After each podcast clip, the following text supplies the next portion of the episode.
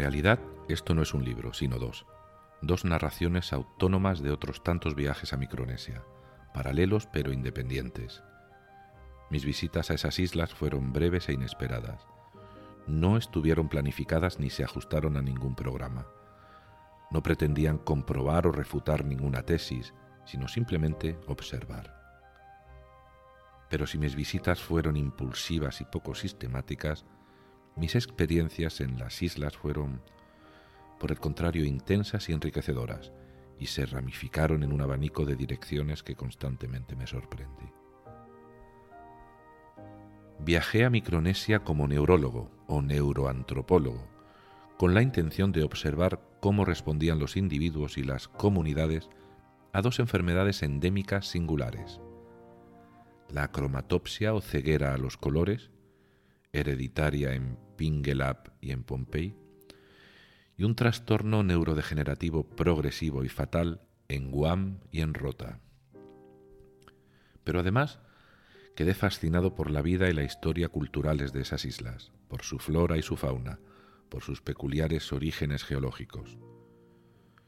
Si bien al principio examinar a los pacientes, visitar yacimientos arqueológicos, caminar por la selva o bucear en los arrecifes eran actividades que no parecían tener ninguna relación, con el tiempo se fusionaron en una experiencia indivisible, en una total inmersión en la vida de las islas. Sin embargo, hasta mi regreso, cuando aquellas experiencias volvieron a mi mente y se reflejaron en ella una y otra vez, sus conexiones y significados no comenzaron a adquirir forma, al tiempo que el impulso de tomar lápiz y papel se intensificaba. Escribir durante los últimos meses me ha permitido y me ha obligado a visitar de nuevo esas islas desde la memoria.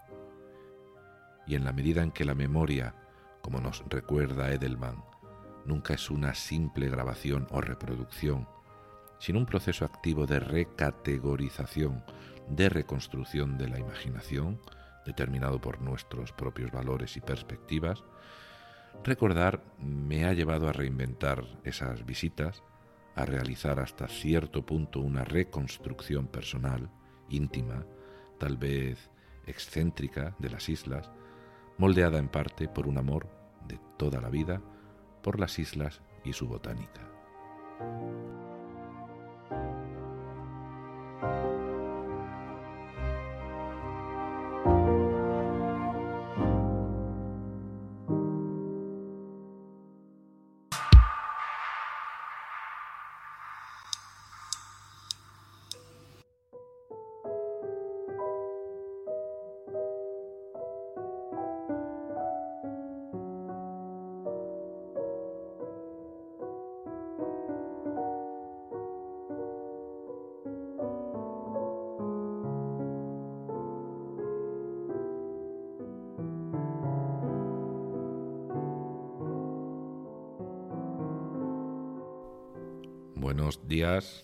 Buenas tardes o buenas noches. ¿Cómo, cómo te encuentras? ¿Cómo, ¿Cómo ha arrancado el otoño? Bueno, supongo que por el hemisferio norte comienza ya a refrescar.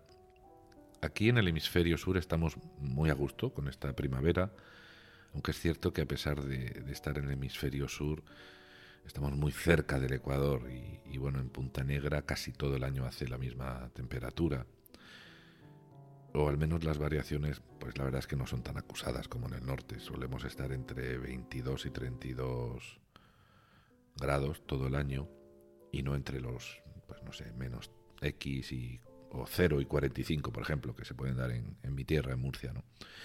Lo que sí tenemos aquí son dos estaciones, la seca y la húmeda, aunque los locales me dicen que la húmeda cada vez, cada vez es menos húmeda, que cada vez llueve menos.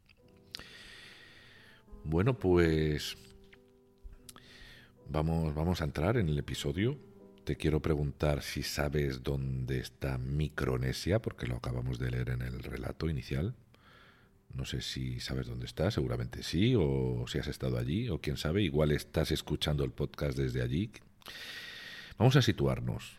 Eh, nos situamos en el hemisferio norte, entonces, y según, según Google Maps, en el ordenador y teniendo en cuenta pues la curvatura de la Tierra y asumiendo todos los posibles errores, parece que se encuentra pues bueno, a un tercio de distancia en línea recta si saliéramos de Indonesia camino hacia Hawái. Pues de Indonesia a Hawái dividimos en tres trocitos y más o menos donde acaba el primer trozo, por ahí está Micronesia.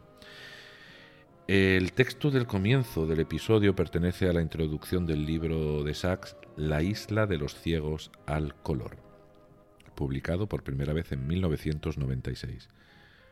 Hasta ahora nunca habíamos abordado este libro.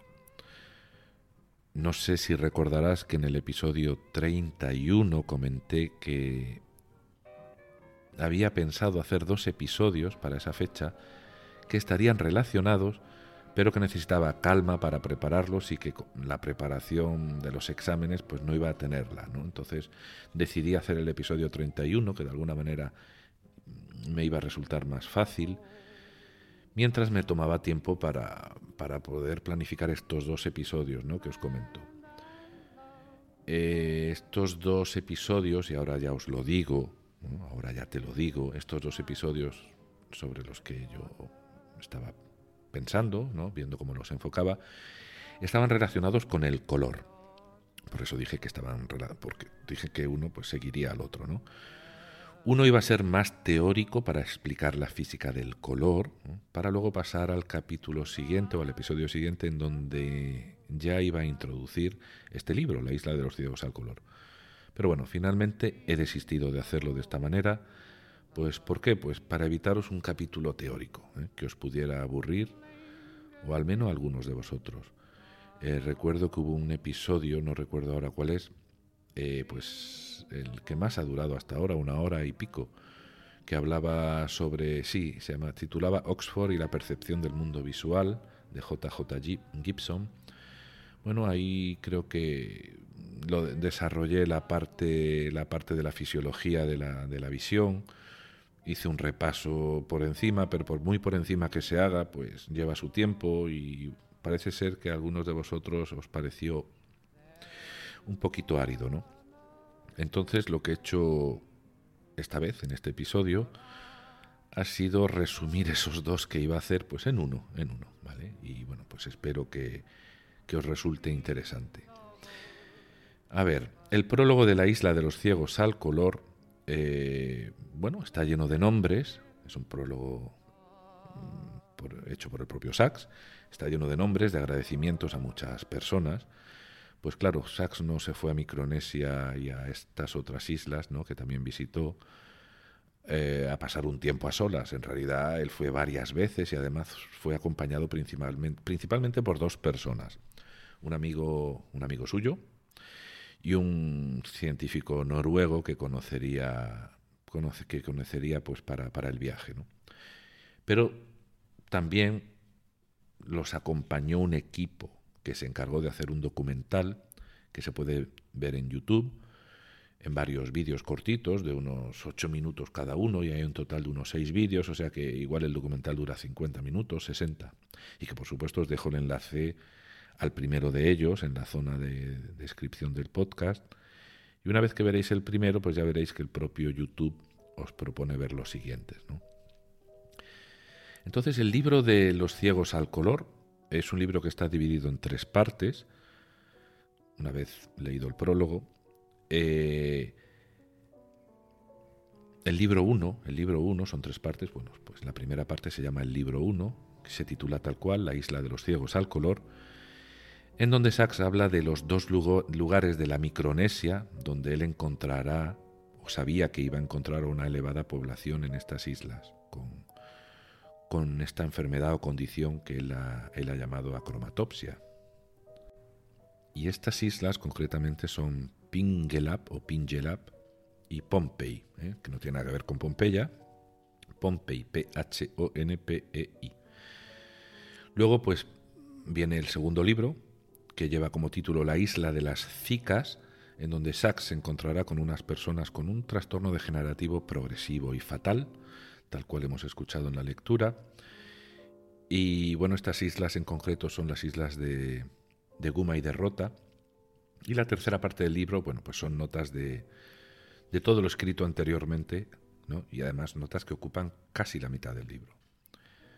Voy a hacer un inciso, perdonadme porque estoy muy resfriado, voy a tener que cortar esta grabación cada X minutos para toser un poco y tomar algo de, líquido. Tengo la voz tomada y la garganta muy, muy inflamada, así que igual notáis que, que esto fluye de una manera distinta. Intentaré que en la producción luego, en la postproducción, no, no se note. Pues venga, seguimos.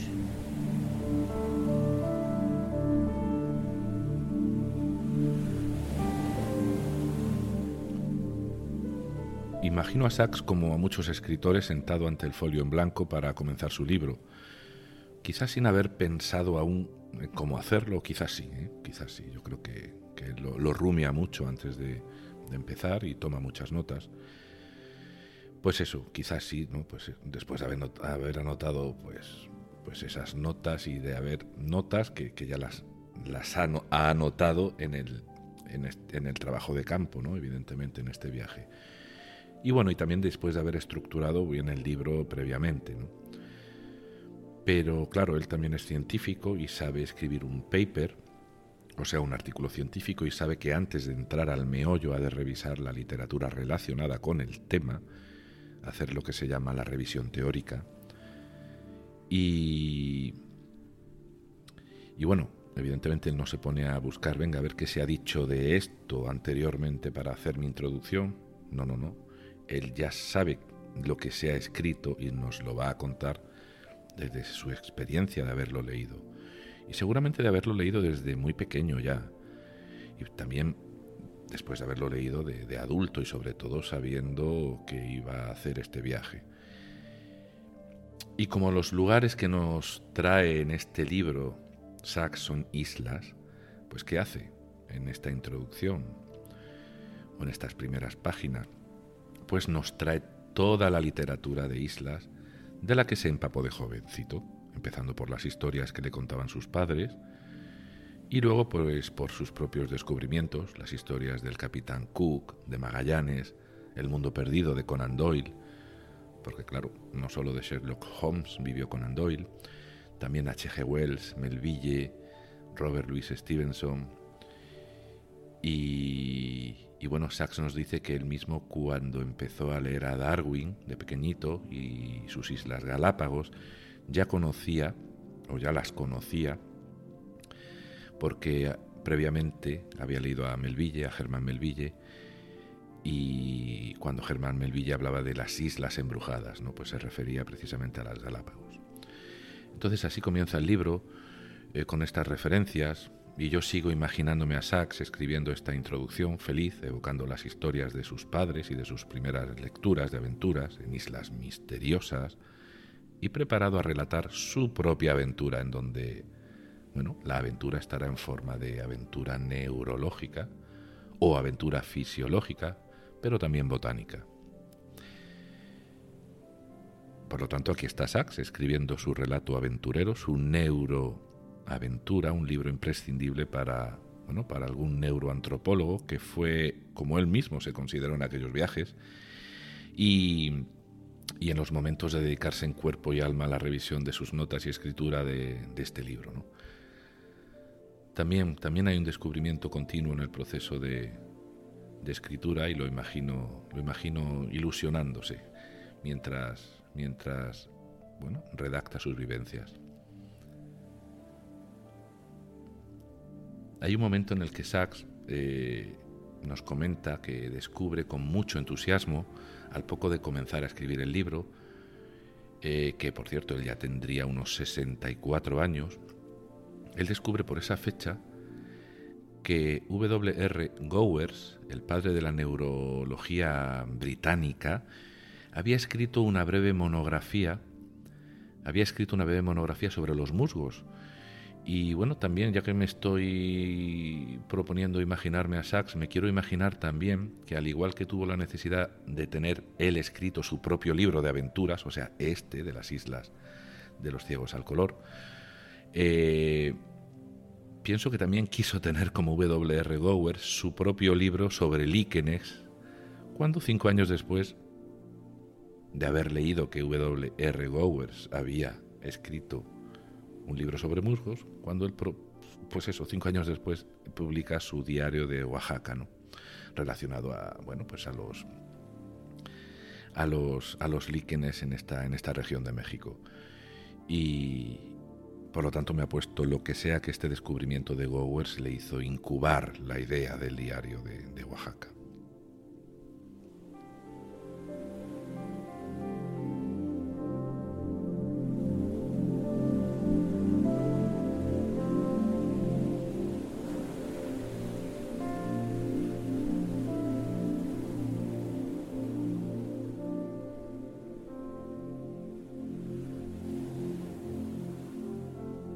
Sachs, de niño, sufrió algunas migrañas visuales en las que se le alteraba la percepción del color. Este se debilitaba y, o desaparecía totalmente durante unos minutos. Y como a cualquier persona estas cosas le, asustaban. Pero, o sí, que de repente se desvanezca el color y digas tú qué está pasando aquí, pues evidentemente le asustaban. Y lo que ya no era tan generalizado era que, bueno, él, aunque a pesar del susto, pues él quería saber cómo sería. ¿eh? Él se preguntaba cómo sería vivir sin color alguno. Bueno, lo, llegó a saber, no a experimentar, pero lo a saber, pero sí a saberlo, pero porque años más tarde, pues bueno, eh, tuvo, entre comillas, la suerte, para él, para Saxi, de tener a un paciente con este problema. Bueno, pues este paciente, Jonathan, era pintor y perdió la visión del color por un accidente de tráfico. La lesión no se había producido en el ojo, sino en el cerebro, en la zona o en las zonas en donde se produce la percepción del, color. Si la lesión hubiese sido en las células del ojo, que luego las comentaremos, cuáles son, que captan las diferentes longitudes de onda de la luz, pues el problema seguramente se hubiera quedado ahí. Pero fue en una zona del cerebro y bueno, siento decir una zona del cerebro y no dar el centímetro cuadrado exacto, porque bueno, esto sería más impreciso aún si cabe, porque hasta para las zonas responsables de funciones muy específicas no es tan claro el poder delimitarlas con tanta precisión. Pero bueno, en una zona del cerebro. Entonces, eh, Jonathan no solo dejó de percibir el color, sino que también de imaginarlo y de recordarlo, e incluso de soñarlo pero al menos, dice Sachs, era consciente de haber perdido el color, o sea, que previamente lo había conocido. Sí, este fue un caso interesante, pero él no, o sea, tenía la necesidad de, conocer a alguien eh, que fuese evidente, con visión, evidentemente, pero que no hubiese conocido nunca el color desde nacimiento. Esto hasta este momento él no, no lo había conocido. Y bueno, y como el que incuba una idea obsesiva, pues ¿qué hace Sachs? Pues que acabaría conociendo a mucha gente con esta condición.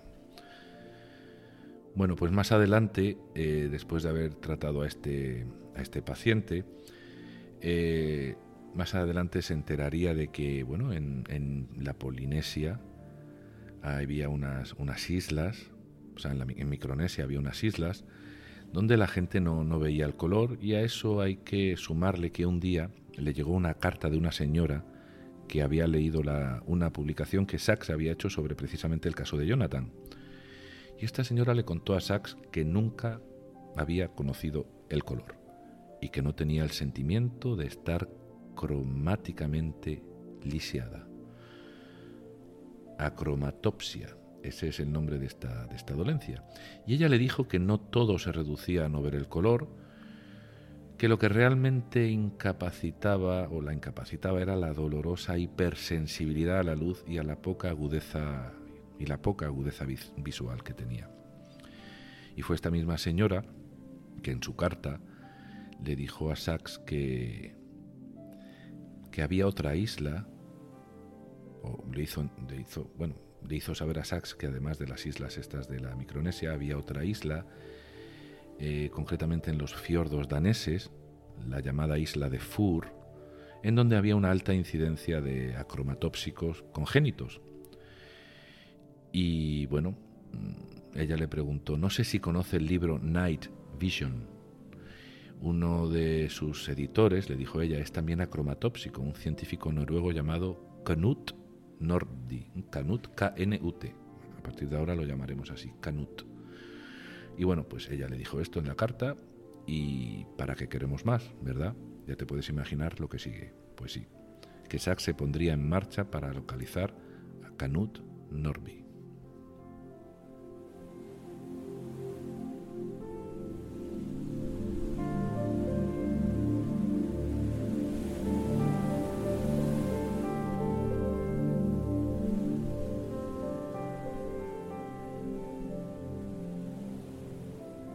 Vamos a dejar un momentito de lado el libro de, de Sachs y vamos a comentar algunas cosas interesantes. La idea es que entendamos algo mm, mejor, más profundamente, eh, por, qué, vemos el color, ¿no? Para precisamente entender a nivel fisiológico, pues, lo que implicaría dejar de ver el color. El estudio de la percepción del color es un tema central dentro del gran asunto de la percepción visual y si te acuerdas del episodio que he comentado antes, el, vale, el 10 es el 10, ahora recuerdo, Oxford y la percepción del mundo visual, sí, de JJ Gibson.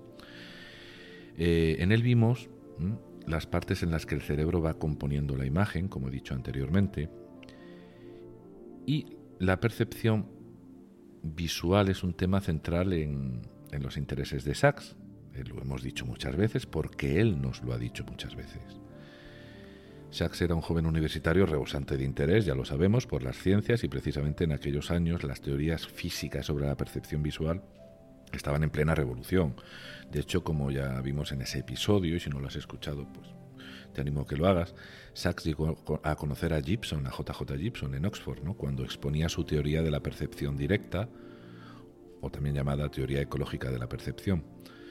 Y para no repetirnos, porque claro, ahora nos lanzaríamos con esto, vuelvo una vez más a remitirte, a remitirte al, episodio 10 cuando tengas tiempo y tengas ganas. Bueno, pues lejos de lo que pudiéramos creer, la percepción del color es un tema que recoge aportaciones de muchas disciplinas, no solamente de la física, sino también de la fisiología, de las ciencias de la computación y hasta de la lingüística y de la, y de la antropología. Y quizás justamente aquí, en la antropología, en donde pudiéramos encajar esta, esta cromatopsia endémica de estas islas de la Micronesia. Y es en esta antropología donde precisamente, y no en este episodio, cuando volvamos a, regresar a la isla de los ciegos, al color, veremos que, tiene todo el sentido el abordarlo no solamente desde una parte fisiológica, sino de una parte antropológica.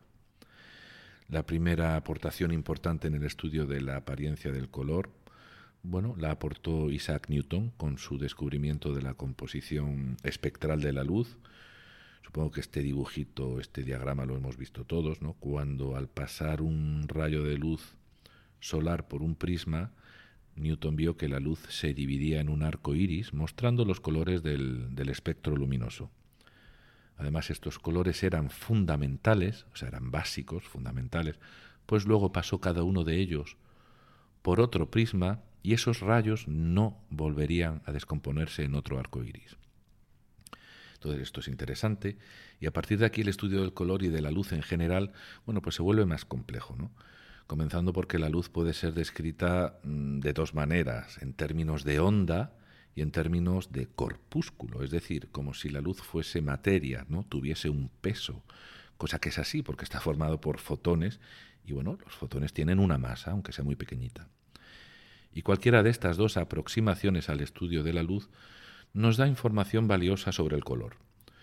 Si consideramos la luz como una onda, podremos comprender su distribución espectral, lo que hemos visto antes, eh, y los aspectos cualitativos del color. Pero si estudiamos la luz como un corpúsculo, podríamos entender mejor la cantidad de luz que va asociada a cada color. Por eso se estudia desde el color desde los dos puntos de vista.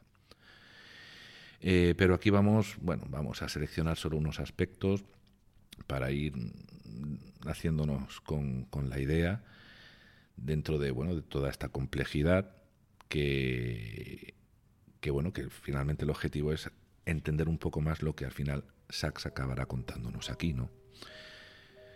Em, decir también que existen muchos conceptos fotométricos y todos son imprescindibles para entender la luz y el color. Por ejemplo, dos de ellos serían el concepto de iluminancia y el de luminancia. No es lo mismo iluminancia con una I antes de la L y el de luminancia, ¿no? sin esa I. La iluminancia es la cantidad de luz que incide en una superficie, por ejemplo, sobre una mesa, la que incide, y esta unidad de luz se mide en lux o en luxes, en plural, y la luminancia, sin la I, es la cantidad de luz emitida por una superficie. Por ejemplo, sería la que esa misma mesa que ha recibido luz, pues en este momento mediríamos la que ella misma está reflejando. ¿no? Y esta luz se mide, la, reflejada eh, o la emitida por una fuente, se mide en, en candela. Esa sería la unidad de medida. Bueno, también habría que hablar de ese espectro electromagnético eh, bueno, que ordena los distintos tipos, distintos tipos de energía en función de la longitud de onda que caracteriza a cada una de ellas. Y podríamos, fíjate, hablar de microondas, de ondas de teléfono, de luz infrarroja, ultravioleta o de luz visible, que es la que capta el ojo humano y que se encuentra en un rango de 400 a 700 nanómetros. Bueno, pues esta aparente estrecha franja, en esta estrecha franja, cabe toda la luz visible para nosotros. Hay animales que tienen un rango mayor de visión y otros que tienen un rango menor que visión que nosotros. Y bueno, pues todo este, todo este rango de 400 a 700 nanómetros, pues podríamos dividirlo, podríamos dividirlo como en, en, longitudes de onda cortas, que son, que son, bueno, son más frecuentemente refractadas y presentan una apariencia violeta o azulada, mientras que también pues, tendríamos longitudes de onda un poquito más largas, las que ya se acercan a los 700, 600 y pico, 700, que sería la luz anaranjada o la luz roja, y luego hay otros colores con una longitud de onda media, ¿no? Pues si estábamos entre 400 y 700, pues sobre los 500, 580, pues como serían el verde y el amarillo que están por, por esa zona del intermedia del espectro visible.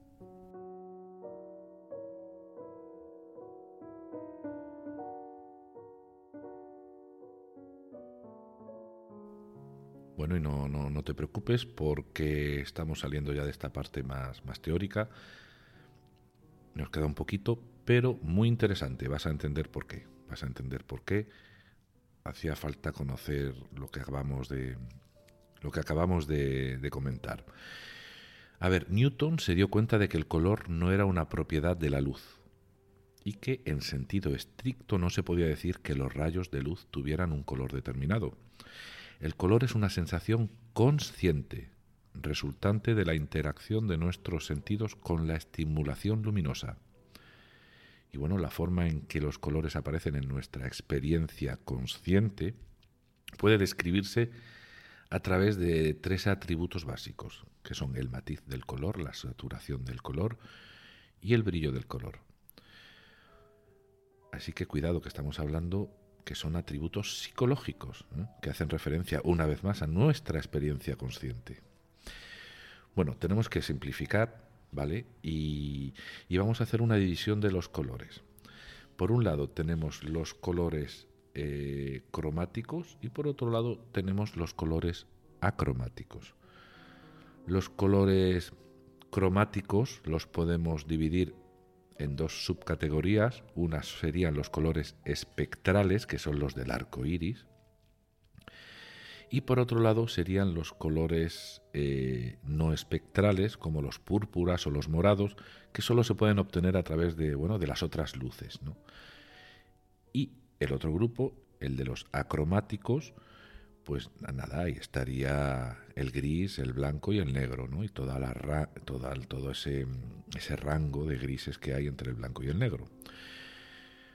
Pues nada, ya sabemos cromáticos y acromáticos. Bueno, pues yo me llevo muy bien con los acromáticos porque yo soy daltónico, me llevo muy mal con los colores.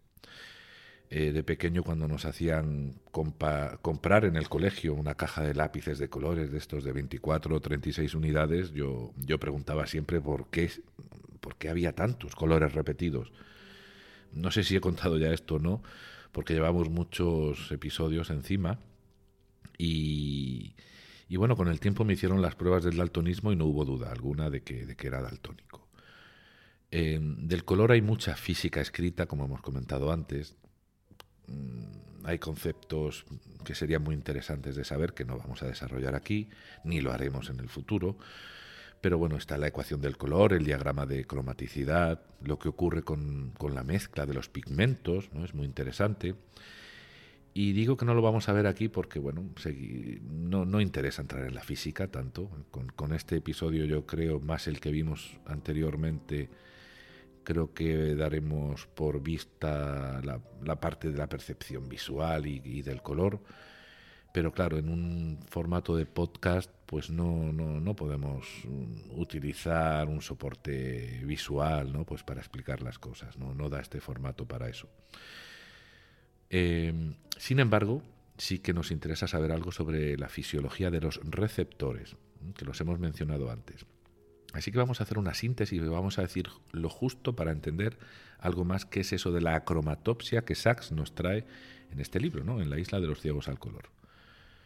En algún episodio anterior recorrimos rápidamente, recuerdo, el, el oído, ¿no? cuando hablamos del sentido, o sea, de la audición, y luego en otro yo creo que hicimos también lo mismo con la vista, no, no recuerdo en qué episodio fue. Pero muy brevemente diremos que los fotorreceptores, que como que, hemos pronunciado anteriormente, unos minutos atrás, es decir, los receptores de luz que están en la retina, son de dos tipos. Eh, se clasifican en dos tipos y se clasifican precisamente con unos nombres que ahora vais a saber cuáles son, si es que no lo sabéis ya, porque precisamente se asemejan a estos objetos. ¿no? Estamos hablando de los bastones y de los conos, o de los bastoncillos y los conos. Los bastones son unos receptores que son muy fotosensibles y, y bueno, están casi ahí para, para funcionar en la visión nocturna. Por supuesto, no son tan efectivos como los que puedan tener los búhos, ¿vale? Ya no lo podemos imaginar. Y luego están los conos, que son los que son, sí, son los fotorreceptores capaces de detectar un amplio espectro de, de, fotones de luz y son responsables de la visión de los colores. Entonces nos interesan los conos aquí. Y hay que decir que hay tres tipos de conos. Los conos L, que son más sensibles a las longitudes de onda larga, ¿vale? estas que hemos dicho, anteriormente, ¿no? que nos movíamos entre 400 y 700, pues los de onda larga, más cerca de 700, los conos M son más sensibles a las ondas medias y los conos S son más sensibles a las ondas cortas. Así que tenemos un montón de conos en, la retina y no la misma cantidad de todos ellos, hay más conos L o sea, de onda larga que M y hay más M que S, además en una relación de, de 10, o sea, cada 10 conos L que tenemos hay 5 conos M y un cono S. ¿Y qué ocurre cuando hay problemas con esos conos? Bueno, pues que aparecen las diferencias, perdón, las deficiencias cromáticas y con la clasificación de las deficiencias cromáticas, pues bueno, vamos a terminar esta parte de la fisiología, de la percepción visual, eh, sobre el color. Entonces, estas, eh, deficiencias cromáticas, pues se clasifican en tres. La acromatopsia, que es el tema que nos trae en el libro de Sachs, la dicromatopsia y las anomalías cromáticas. Vamos a empezar por la cromatopsia. Bueno, pues la cromatopsia es la ceguera al color, tal cual. Se trata de, o es lo que trata precisamente la primera parte de la isla de los ciegos al color, y las personas con acromatopsia solo pueden basar su discriminación en la dimensión de brillo y claridad. No pueden ver distintos colores, solo pueden notar que algo más, tiene más brillo o menos brillo, o es más claro o menos claro, nada más. Y es porque solamente tienen un cono que es funcional o ninguno. De los tres tipos que hemos dicho, solo uno de ellos, el L, el M o el S, le funcionaría o posiblemente o también podría ser que ninguno de ellos funcionara. Eh, el otro problema o la otra deficiencia cromática, la otra familia, pues es la dicromatopsia. en donde solo se tienen dos de los tres tipos de cono que funcionen bien. Hay uno que no funciona bien. Y dentro de la, dicromatopsia tenemos tres tipos. Tenemos los protanopas, que son los que carecen del receptor de onda larga. O sea, si una luz roja se hace muy brillante o más brillante que una verde, se confundirán estos dos colores. También están los deuteranopas, aquí es donde se, entra el daltonismo propiamente dicho, o sea, un servidor. Carecemos de receptores de onda media y no discriminamos entre el rojo y el verde. Y los tritanopas, que carecen de receptores de onda corta. ¿Eh? La apariencia de los colores es verde para las longitudes de onda corta y es rojo para las longitudes de onda largas. Y bueno, y por último, las anomalías cromáticas, que son debidas a la falta de un, de un tipo determinado, o sea, no son debidas a la falta de un tipo determinado de receptor, sino a un mal funcionamiento de estos receptores. Así que bueno, ya sabemos algo más, sobre todo para no confundir el daltonismo con la cromatopsia, que es la verdadera ceguera al color.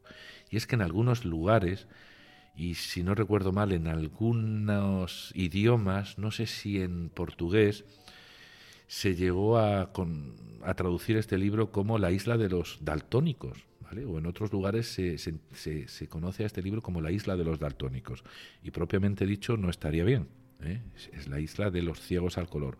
O sea, en todo caso, la isla de los acromatópsicos, no, no de los daltónicos. Bueno, un pequeño apunte, el daltonismo como supongo que sabéis, si no, pues lo comentamos, es hereditario, se transmite por un alelo recesivo ligado al cromosoma X, o sea, al, cromosoma heredado de la madre. Si un varón, si un hombre hereda un cromosoma X con, el con ese alelo alterado, o sea, ese alelo, que evidentemente que pertenece al, al cromosoma, que manda, bueno, que será el encargado de de, decirle a los receptores cómo tienen que ser y de qué manera tienen que ser y que evidentemente al estar alterado pues el pobrecito pues se va a equivocar y los receptores no van a no van a, van a no van a existir o, o, van a funcionar mal bueno pues entonces ese hombre será daltónico. En cambio las mujeres que evidentemente poseen dos cromosomas X nosotros los hombres XY o sea los hombres XY las mujeres XX pues solo los solo serán daltónicas si sus dos cromosomas X tienen el alelo alterado. ¿Por qué? Porque si un cromosoma X lo tiene alterado y el otro no lo tiene alterado, como es un alelo recesivo, pues predominará, ¿vale? el alelo correspondiente del otro cromosoma que no está alterado. Por ello el daltonismo afecta aproximadamente, bueno, pues a un 8% de la población de, los hombres, pero solamente a un, no llega al 1%, a un 0,5% de las mujeres. Y con esto regresamos un poquito más a Sachs, ¿vale? Antes de terminar el episodio.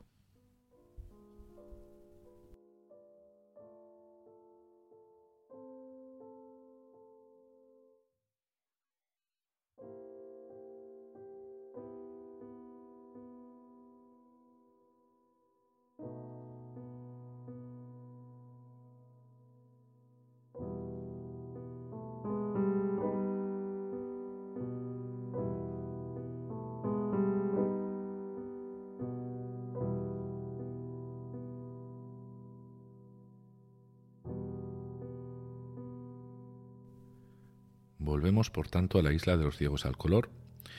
Y recordemos que Sachs se entera de que hay un científico noruego, Knut Norby, que es acromatópsico y que encima es especialista en psicología fisiológica e investigador de la visión en la Universidad de Oslo, y experto, por lo que a él le toca, en la ceguera al color. Bueno, pues el caso es que Sachs escribe a Knut proponiéndole de visitar juntos la isla de Fur, esta isla, esta isla de Dinamarca. Entonces Canut le responde por carta que estaría encantado. Pero un mes más tarde Canut le volvió a escribir diciéndole que había hablado con un especialista del tema, precisamente en Dinamarca, y que éste le había dicho que ya no quedaba ningún acromatópsico de la isla, en la isla de Fur. O ya habían muerto o se habían marchado de la isla. Lamento tener que darle malas noticias, le escribe Canut. Ya me ilusionaba mucho viajar, o ya que me ilusionaba mucho viajar con usted hasta la isla de Fur en búsqueda de los últimos acromatópsicos vivos. Bueno, a Sachs no le duró mucho la desilusión por haber leído estas noticias, esta carta, y pensó que, que en Pingelap, en la Micronesia, pues como aún había muchos acromatópsicos, pues que podían ir. Entonces le propuso a Canut de ir allá. Y este le respondió que con mucho gusto iría, que tenía en agosto dos semanas libres. ¿Qué hizo Sachs? Pues llamó a un amigo suyo, amigo y colega, médico también, Robert Wasserman, que era un es un oftalmólogo, no sé si sigue vivo, eh, que a pesar de su experiencia, bueno, a tener mucha experiencia con problemas oculares, ¿no? con los problemas oculares de sus pacientes, pues también, o sea, él tampoco había conocido nunca un acromatópsico, eh, tampoco lo había hecho de la misma manera que Sachs, ¿no? Pues no lo había hecho. Y que fuese de nacimiento. Entonces este médico, amigo de Sachs, llamado Robert o Bob, que es el diminutivo que se usa para Robert y es la forma cariñosa en la que Sachs, pues, durante el resto del libro se referirá a él, eh, le respondió a, a su amigo que sí, que se unía a la expedición. Así que ya estaba el equipo montado, ahora había que esperar a que llegase el día para, para salir juntos de aventura.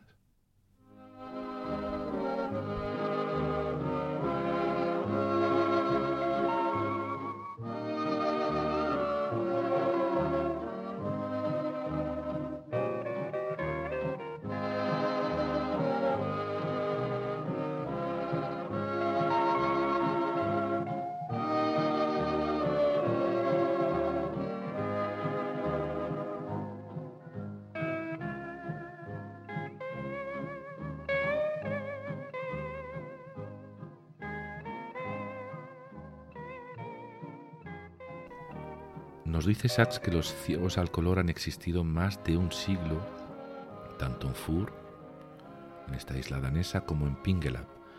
Pero a pesar de que esas dos islas han sido objeto de extensas investigaciones, aún hasta esa fecha no se había realizado, no se habían realizado investigaciones humanas que las explorasen para comprender lo que significaba ser acromatópsico dentro de una comunidad acromatópsica es que no es lo mismo ser ciego al color en medio de una sociedad que no lo es, es decir, ser el extraño en esa sociedad, el diferente, que serlo entre humanos, o sea, sí, entre, humanos, entre humanos, entre personas como, como padres, abuelos, vecinos, hermanos, que también son ciegos al color. Eh, una cultura que es ciega al color, en la que, por tanto, se pregunta Sachs, ha de haberse desarrollado otras formas de percepción del mundo, quizás, y hasta de conocimientos distintos como modo de compensación de, compensación de la incapacidad que puede presentar la dolencia. Y Sachs dice lo siguiente, y voy a abrir comillas. Tuve la visión solo en parte fantástica de una cultura totalmente acromatópsica, con gustos particulares, con artes, cocina y vestimenta propia. Una cultura donde las sensaciones y la imaginación adoptaran formas relativamente distintas de las nuestras, y en la que el color estuviera tan desprovisto de referentes o significados que no existiesen los nombres de los colores, ni las metáforas basadas en ellos. Pero tal vez fuera una cultura dueña de un elaborado lenguaje para referirse todo lo que los demás despreciamos como gris. Cierro comillas. Y bueno, llegó el día de ponerse en marcha. Oliver, Canut y Bob formarían un equipo, una expedición neurológica, científica y también romántica, camino a la isla de los ciegos al color.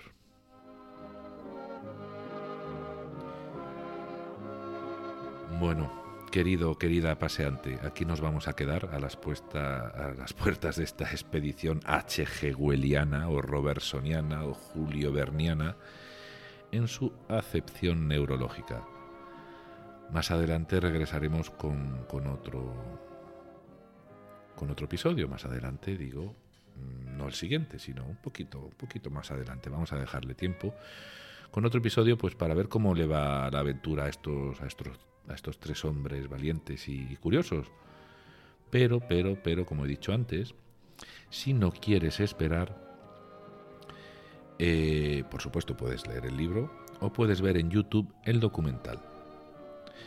Verás a los tres aventureros en acción y verás cómo los ojos acromatópsicos de Canut nos muestra el malestar que le genera la luz del día, el mismo que sufren los acromatóxicos, acromatópsicos indígenas, los locales. Veréis que sus ojos, tanto los de Canut, que es noruego, como los de los locales de la Micronesia, pues tienen, tienen el mismo tipo y hacen los mismos gestos con los ojos.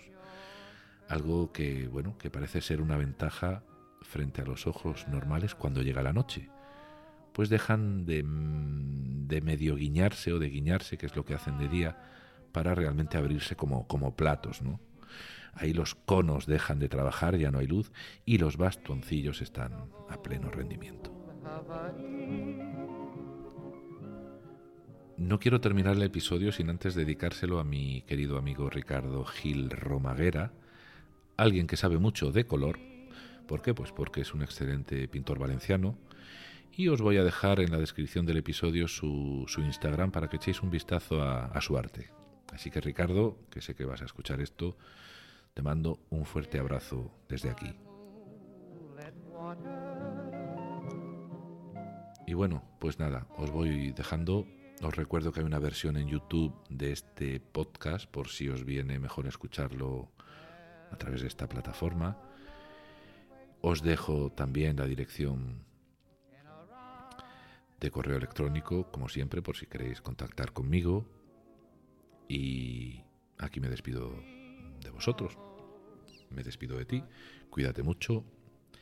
Y recuerda que seguimos en movimiento. Venga, hasta el próximo episodio. Chao.